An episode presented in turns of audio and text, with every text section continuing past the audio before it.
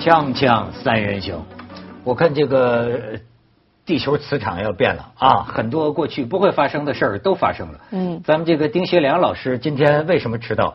把车子 taxi 坐反了，这是在您二十三年在香港没犯过的错误。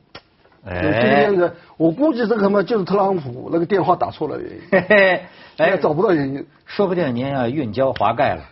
哎，运交华盖是贬义词吧？哎，不是褒义啊，不交好运呐，好运。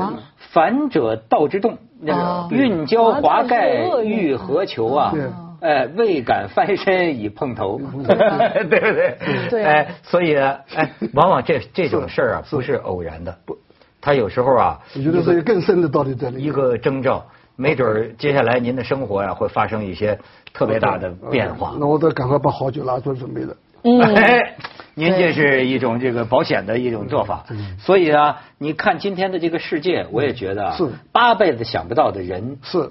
都出来了，都出来了。八辈子发想不到的事也都出来了，都发生了。这个尤其对于丁教授这种啊，这个过眼烟云这么多年的人来说，您不觉得这跟您年轻时候的世界有很大变化吗？也也不能这么说，就是最最无聊的到了中年那一段。年我年我年纪少的时候，因为天下大乱，晓得吧？中国是文革，见多了就是你不能理解的事儿。后来中间一段就比较稳定了，现在看样子。到了呀，到了这个时候又又又个青少年的时候又回去了，运教华盖，这叫运教华盖。哦，这对他来说还算劫后余生呢。对，运教滑盖。但咱就说说这个这个特朗普跟这个小英子哈，现在说都撩妹呢 是吧？聊起来了。然后这个哎，特朗普，你觉得他真是一个傻子、菜鸟、小孩儿？还是有什么人在给他背后支招？对，还是高手呢。其他几个电影呢，恐怕不大贴切。但是我觉得他心态有点小孩，这个是比较贴切的。那么现在这个事情呢，我问了我好多美国做那个美国政府的那些人，他们说至少有三种可能。一种可能，他现在被他身边的那些极右派分子啊，在耍他，因为他对外交、对政府运作系统不清不清楚。而这些极右派以前等了好多年。想在这种事情上有所突破，台湾问题上，这是一种我认为这个解释是比较靠谱，因为他讲了很多的名字。所以我听到一个评论，就是说说现在最危险的就是啊，说特朗普不知道他不知道什么，对，但是更要命的是他身边的那些人知道他不知道什么呀。这就是您说这种对对。还有第二种可能性是什么呢？就是台湾方面在他出来竞选之前就给他这个公司啊。就放了一点诱饵钓鱼，就是就是在个桃园机场要做那个大项目。要如果是这样子的话，那就跟他家族的利益就绑架在一起了。啊，在台湾盖酒店。哎，台湾就老早就在铺垫了，因为台湾做这种事情的话，也是做了几十年，因为他们就是说，自从七十年代以后，没有没有这个所谓的正式的。跟很多国家都没有这种这种外交关系。但我不太相信。他经常要走这条。但我不太相信他这么个亿万富翁会把他们家族在台湾盖一酒店置于国家利益之上。他不是没要退出所有的那个商业嘛？他不是说了是啊，同志啊，他头脑是没有什么国家利益和他本人没什么多少区别。你看他现在做的事儿，也就跟做公司差不多。你瞧吧。第三种可能呢？呀，第三种可能性，实际上就是根本就不重要。但是呢，有的人希望把这个事情炒得越重要越好，那就是蔡英文他们这帮人。他把这个事情炒成一个开天辟地，那对他来讲，无论是在他的民进党里，在台湾，还是对他下一步做什么事儿，那就等于是打了一个劈天响雷。哎，但是我看咱们这边这个微信公众号都开始煽乎了，就说东风导弹。就是集群发射，然后基辛格跟习大大见面，传递的是什么消息？哎，东风导弹。我跟你讲这个，我有一个朋友，他就他也是那个做媒体，以前是同事，他呃做过一个调研，就是说二零呃一二年那是不是刚刚有那个什么微博开始，他就调研，就是那一年美国大选谁在谁最关注这个美国大选的新闻，谁发的最多？不是那些像关心国际政治那些，是什么呢？营销号。他就什么东西他热，像你说什么东风导弹上了这样，他是为了营销另外一个什么东西，所以他们愿意煽乎这些。你说他又为了营销东风导弹？不是，不是，那您买吗？他们他卖别的东西，他只要是有流量。但是话话 不是话，就话说回来，特朗普吧，其实我现在觉得一个特别好玩的事儿是，人人心中有一个特朗普，就他是一个一个篮子，就是每个人都在他想象当中的特朗普为什么会这样做，他其实是什么样的人，每个人都在想象。哦，我之前我有写过一篇文章，是引用那个《纽约客》的人有一个他的那个影子写手嘛，就说特朗普其实成年以后，他怀疑他没有再读过书，说从来没有在他书房里有，就是没有书房，就家里没有看到过有书，哪里也没有读过书等等嘛。但我最近呢，我碰到一个。特别有学问的一个人，还是开书店的，他是称称称这个就这个特朗普的，他解释了很多是为什么为什么为什么，我听下来也不是没有道理，但我就问了一句，我说可是你觉得特朗普知道你说的这些吗？就是你解释了那么多，他为什么是这样做？他真的知道吗？就每个人心中有一个投影，他为什么是这样做？就像每个人心中都有断背山，特朗普，哎，你可以看看，我觉得有时候台湾呐，其实我有时候觉得也挺逗的，就说这个蔡英文呐。我现在慢慢，我我感觉啊，这个小英子啊，这个格局不大，就是咱就从品评人物上来看啊，我总觉得这个人就像他老缩这个脖子，有点鬼头鬼脑的。我现在觉得像个副手比较好。对，就是你比如我上次听李敖还在这说过，你你就你就知道，就是说他一方面是有他女强人的一面，自然是有的，但是另一方面啊，有点。比如说，就说原来在立法会的时候，说有一次跑到李敖身边说：“哎，李大师，我们喜欢你。” 哎，就是你看，他有点这么，所以你看，有时候你知道吗？这次特朗普一当选，好多国家首脑那是吃吃了黄哑巴吃黄连的，肚子里就是宝宝心里苦啊。就是人不能想当然。嗯。他们就是你看这个蔡英文过早的想当然，认为 Hillary 希拉里能够当选，所以就先给希拉里献媚。你看希拉里加油，动算，结果呢，特朗普当了，这下台湾吓慌了，这下吓慌了，吓慌了之后呢，我听说呀，因为特朗普不也特别强调嘛，不是我主动给他打的，对对，写的特别大，现在就把政治搞得这是他给我打的，或者胡同话就是不是他给我打，他他他他给我打的，对，听说呢也是台湾的一些人在搞这个一些个操作，反正呢。我相信绝对不是说那么简单，就是说他手机上没号码显示，他肯定是有一个肯定有沟通，有有他们也承认了有沟通的。所以你再看下面这个图片，哎，你瞧啊，蔡英文、特朗普，然后你往下看，这个呃，这 Trump，你说他现在有人管他吗？甚至我现在 Twitter 那个都有人说说这个呃，不管总统还是平民，我们都可以封号的。如果你违反规则，他就开始骂，连发两条 Twitter。呃，这个他是骂什么？他是说，就说美国一个美，就美国没有收过税的国家，呃，但是呢，他们给我们有这个好多好多钱来买这个军火，啊还在南海对对盖军事基地，对对对，对吧？他这个，你看这个。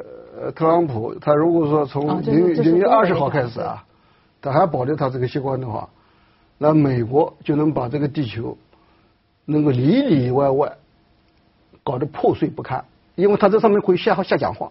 他说他一下讲话以后，全世界那些做决策的拍板的，不管是政治、军事还是经济还是财贸，对你再看还有他说那个人民币贬值，他说中国有问过我们了吗？我们同意了吗？对对对，你这还还有一张。是。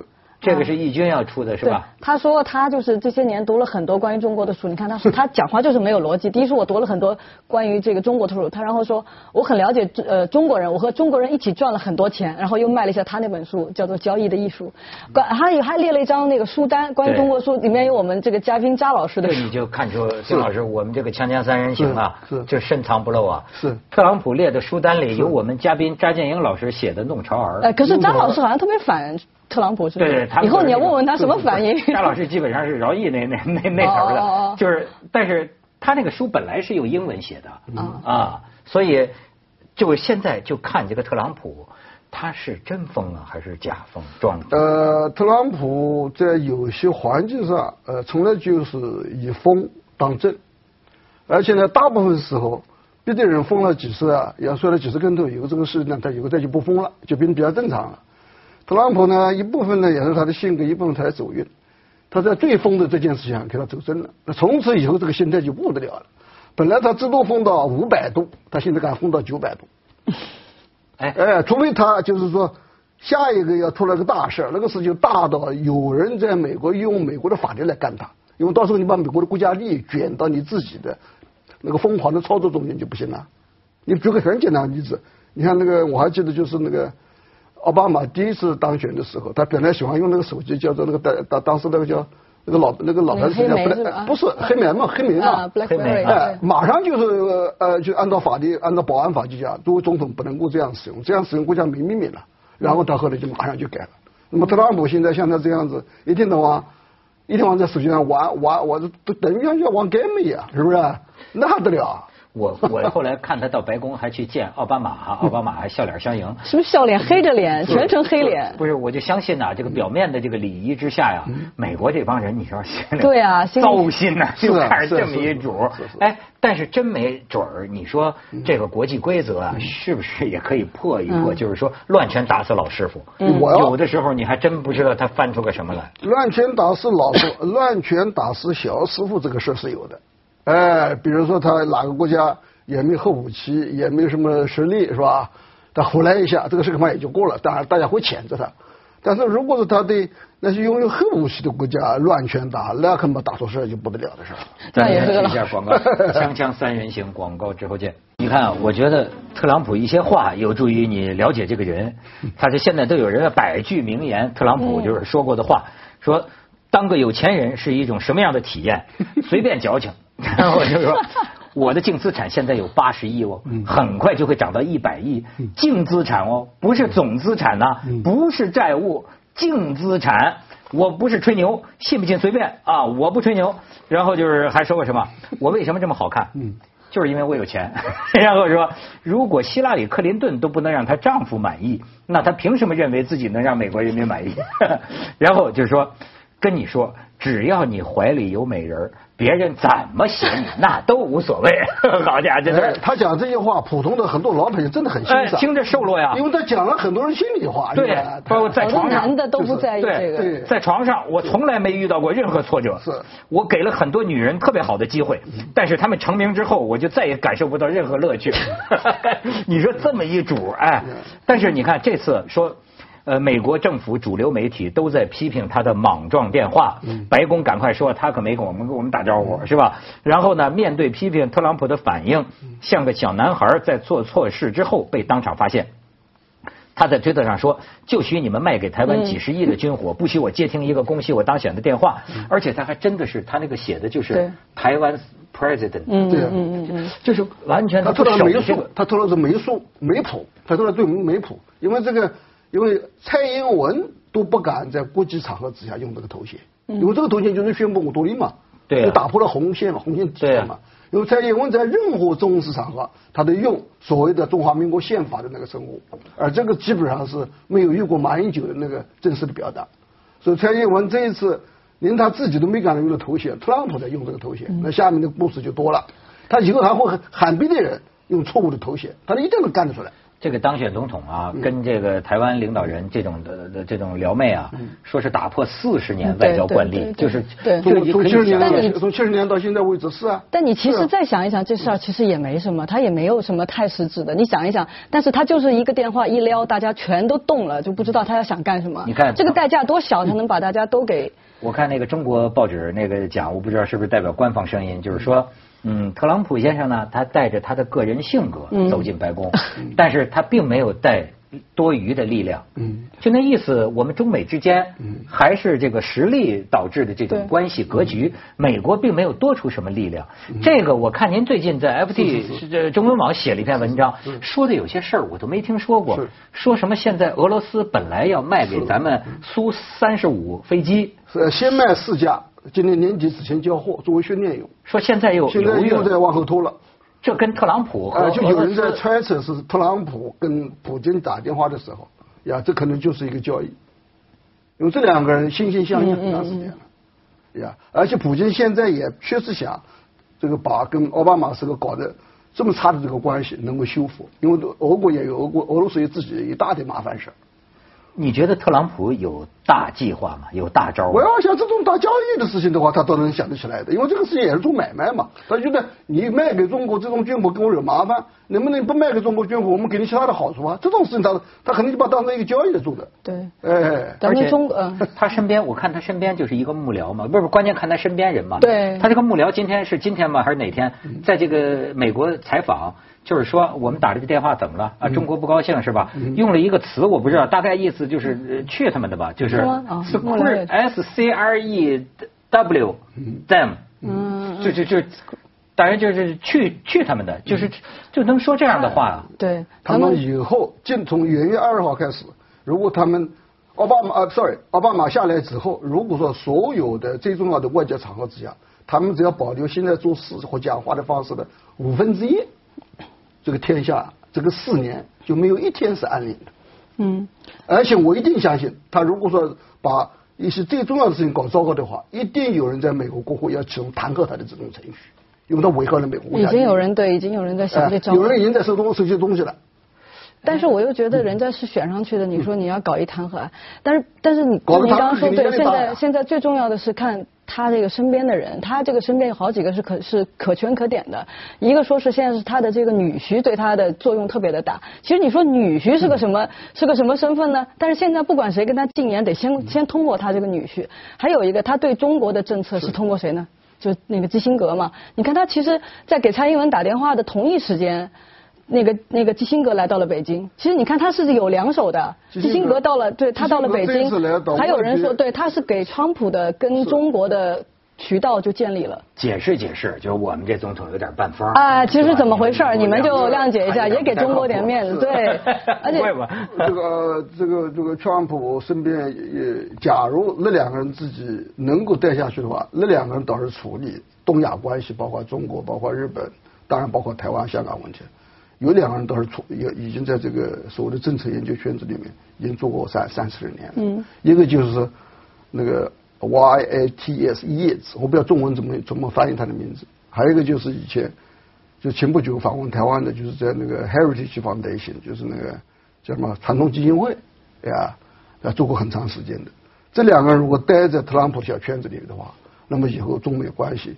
将会遇到很多很多令我们不愉快的事。丁老师，我没什么见识，我就问问啊。你谦虚了。你比如说，你这么一讲，我就我就担担心了。你又把车坐反了。对 呀。我是说，特朗普，你说会不会真有这么一个强人呢？不是，就是说乱世就需要强人嘛？以他强悍的这个意志，因为我感觉他现在就是梦想回到里根，里根那种时代。里可是里根那种时代对苏联呢，当时这个冷战。非常强硬，星球大战计划，就是他这个憋的大招，他有没有这种企图？就是说彻底把中国打压下去，就是说让你们知道在亚洲谁是老大。美国，哎，他会不会搞些这个东西？我我只能这么说，他就从个性上来讲，他跟里根之间有相似之处，但是还有一点非常不一样的地方。里根是一个有原则的，而且这个原则自始至终是比较一以贯之的。特朗普这个人到现在为止，你还没发现他有什么多什么原则。这家伙想到什么就是，有时候就是，呃，他可能就想到什么就开始胡说，呃，没有想不到的，不敢想的，没有不敢说的。所以呢，第二，这是很重要的原因，就国际关系上，你这样是这样是不行的。你说你是个强人，你能强到你想讲什么就讲什么，想干什么就干什么，在国际关系上就牵涉到所谓的综合国国际力量综合对比，跟你一起。那比如，假如说哈，嗨，上任了，真的跟你玩一个，跟跟跟小英子约个会儿。见一面，这倒这倒改，这个改，那中国这个改，那中国大陆中国当如何呢？现在你现在这个台湾现在就有人在开始吵这个事儿了，吵到今天早上，昨天夜里，台湾政府这个这个政府啊，开始出来一个正式的声明，说关于蔡英文路过美国到中南美访问的时候见特朗普或者美国政府的官员这件事，这是一个传说，不是一个事实。因为台湾估计现在也很紧张，也生怕把这个事情炒得太过老火。我们这边可能也开始对他动手了。哎，我们的底线在哪里？你比方说，你你你俩打个电话，我们就严正抗议了。那见了面呢，我们怎么着呢？见面的话，你看谁跟他见面？如果说是美国政府的低级官员，OK。要是特朗普，要是特朗普或者是国务卿这一个级别的话，那就是差不多这个脚就踹到地雷阵上面去了。那就比打电话严重多，因为他现在还没上任呢。那这个是踩这这这这是踩了我们动武的底线了？那都不一定动武，但是中国可以从在其他方面跟他两个闹得没完没了，就是我们可以政治手段，因为你他这样做的话也是以政治手段、经济手段。哎，我们干嘛比政经济手段可能要厉害一点？我们要用政治手段。哎。但可是我觉得你刚才说的有一个，你说他会不会就是对中国特别强硬，说我要把你给打压下去，说谁是老大？可是实际上，我现在大家对对这对特朗普外交政策的认认知是相反，大家认为他会收缩啊，他不是要前进南海要打压中国，他反而是他有可能从南海收。这个其实对中国现在是来的太早了，有点儿因为什么呢？你就你想啊，美国如果现在就就像他在竞选时候说的，我核保护伞，我不跟你日本，我也我也不跟你韩国，你们自己去交钱吧，那会怎么样？日本那自己造原子弹了，韩国自己造原子弹了，怎么样？那对你中国但有好处吗？没有任何好处。所以大家担心他是回到过去的那种孤立主义，而不是说他要再前进。哦，对，所以我我想起来，这是不是您文章中的一个观点？您觉得特朗普要真这么干，对中国利好？我讲的是就是去年六月十二号那篇文章啊，就是不是就是不是还没到去年，今年六月十二号的文章。我假如特朗普万一他这个当选大选上了，因为当时没把握。而且上来以后，万一他把他选举的时候讲的外交政治中间几分之一拿出来试一试的话，那整个亚洲的大的这个棋盘子就就就就就就变了。那为什么对中国利好呢？因为刚才他已经讲过了，因为他不想美国把太多的兵力放在东亚保护人家，他认为他吃亏了。如果他是把兵力往回收缩的话，那就把整个就是在过去这些年来所谓的这个全球战略这个部署，美国的战略部署。就是一百八十度的大大转弯，因为它本来就是到了二零二零年的时候，也就四年了嘛，马上就三年了。美国整个全球最先进的武器百分之六十就在我们周围，这个差别就不得了了。要是往往它往回撤的话，那剩下来可就剩下百分之十。这百分之十，那这个亚洲那整个东亚地区的中国就没什么担忧的了。但中国这些现在马上就准备好了嘛？你现在等于说你过去你是对着一个美国，你现在要对着日本、对着韩国、对着菲律宾，不同的这些小的。这个各为其主的出来，难道真的是好事吗？让我当老大太快了，是吧？有稍微有点快。真空嘛，就是为真空嘛。稍微有点快。人行广告之后见。我给你看一张台湾挺逗的一个街头照片啊，这个台湾现在一就是为了宣传治安好啊，一名十九岁少女日前因彻夜狂欢不胜酒力，于夜店外暗巷静静醉卧一晚，未遭外力侵入，原封不动。原封不动，完好如初。警政署发布新闻稿，证明新政府上台后，台湾治安有大幅度改善。这个也是特朗普风格，特朗普风格，这是小号的特朗普风格。卖萌的这是。要如果说把这种事情要推广出来以后，万一出来一件事，他马上就会起诉所有的这个公安公公安官员。哎，所以你知道，我就我就是说，这个台湾风光啊，他现在。你看这些两年出的这些个事儿，弄个学生兵啊，光就要把个导弹误发射出去啊什么的，就是而且当然我不是台湾人啊，但是我实际上替台湾人觉得挺心疼的，就是几十亿，照特朗普讲几十亿美元，这都是台湾人民的血汗，这个经济这么差，钱呢？问题是你买这些美国的军火，我真弄不明白。说实在的，我当然不太了解台湾情况，可是我从一个很实在的角度讲。打完全指望不上这些军火，嗯你买这些军火，你说真打起来的，哎，如果我是台湾地区领导人，我不要武装了。那世界上有的国家是这样吗？我不要武装了吗？打也打不过，我就中立或者是怎么样？但是你至于拿这么些钱给他交税吗？可是大陆和台湾技术上来说还是处于战争状态嘛？你两岸那个和平协议还没签吧？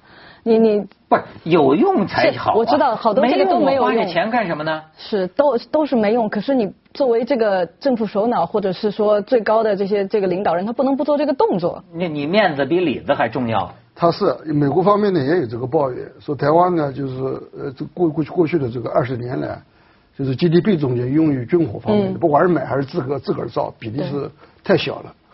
这点小比例呢，根本就把握，就万一两岸之间发生了严重的武装冲突，根本就不至于呃抵挡一下。你只能靠美国所以美国呢就讲，这个这个也是一个台湾就是做一件无聊的事儿。一方面在我们美国把把保卫台湾的这个最后的希望放在美国身上，然后自己呢也不愿意出钱，然后自己呢也不愿意去花这个心血去去去做自己应该做的事儿。所以呢，这些年来呢，台湾方面呢。呃，当然这也牵涉到这个美国极右派的另外一个说法，这个说法挺有意思的。说为什么台湾方面、美国方面也不想把最好的武器卖给台湾，是因为台湾有很多人内心里是反对独立的，他喜欢统一。啊！哎，说你把最先进的武器卖给台湾以后的话，将来统一了，全归大陆。不要将来统一，现在就先到中国来了。现在以后他说你最先进的武器就就过来了，全给人因为打内战的时候就就有句说话，他说运输 大队长，是吧？是运输大队长，就就有过这个事儿，所以他们是有过先例的，所以所以这个故事后面有很多东西。对对对对，蔡英文说，我只是军火的搬运工。是啊，哎，我觉得这事儿台湾挺难整的，是搞一些这这种小动作，但是有。对大局呢，完全对。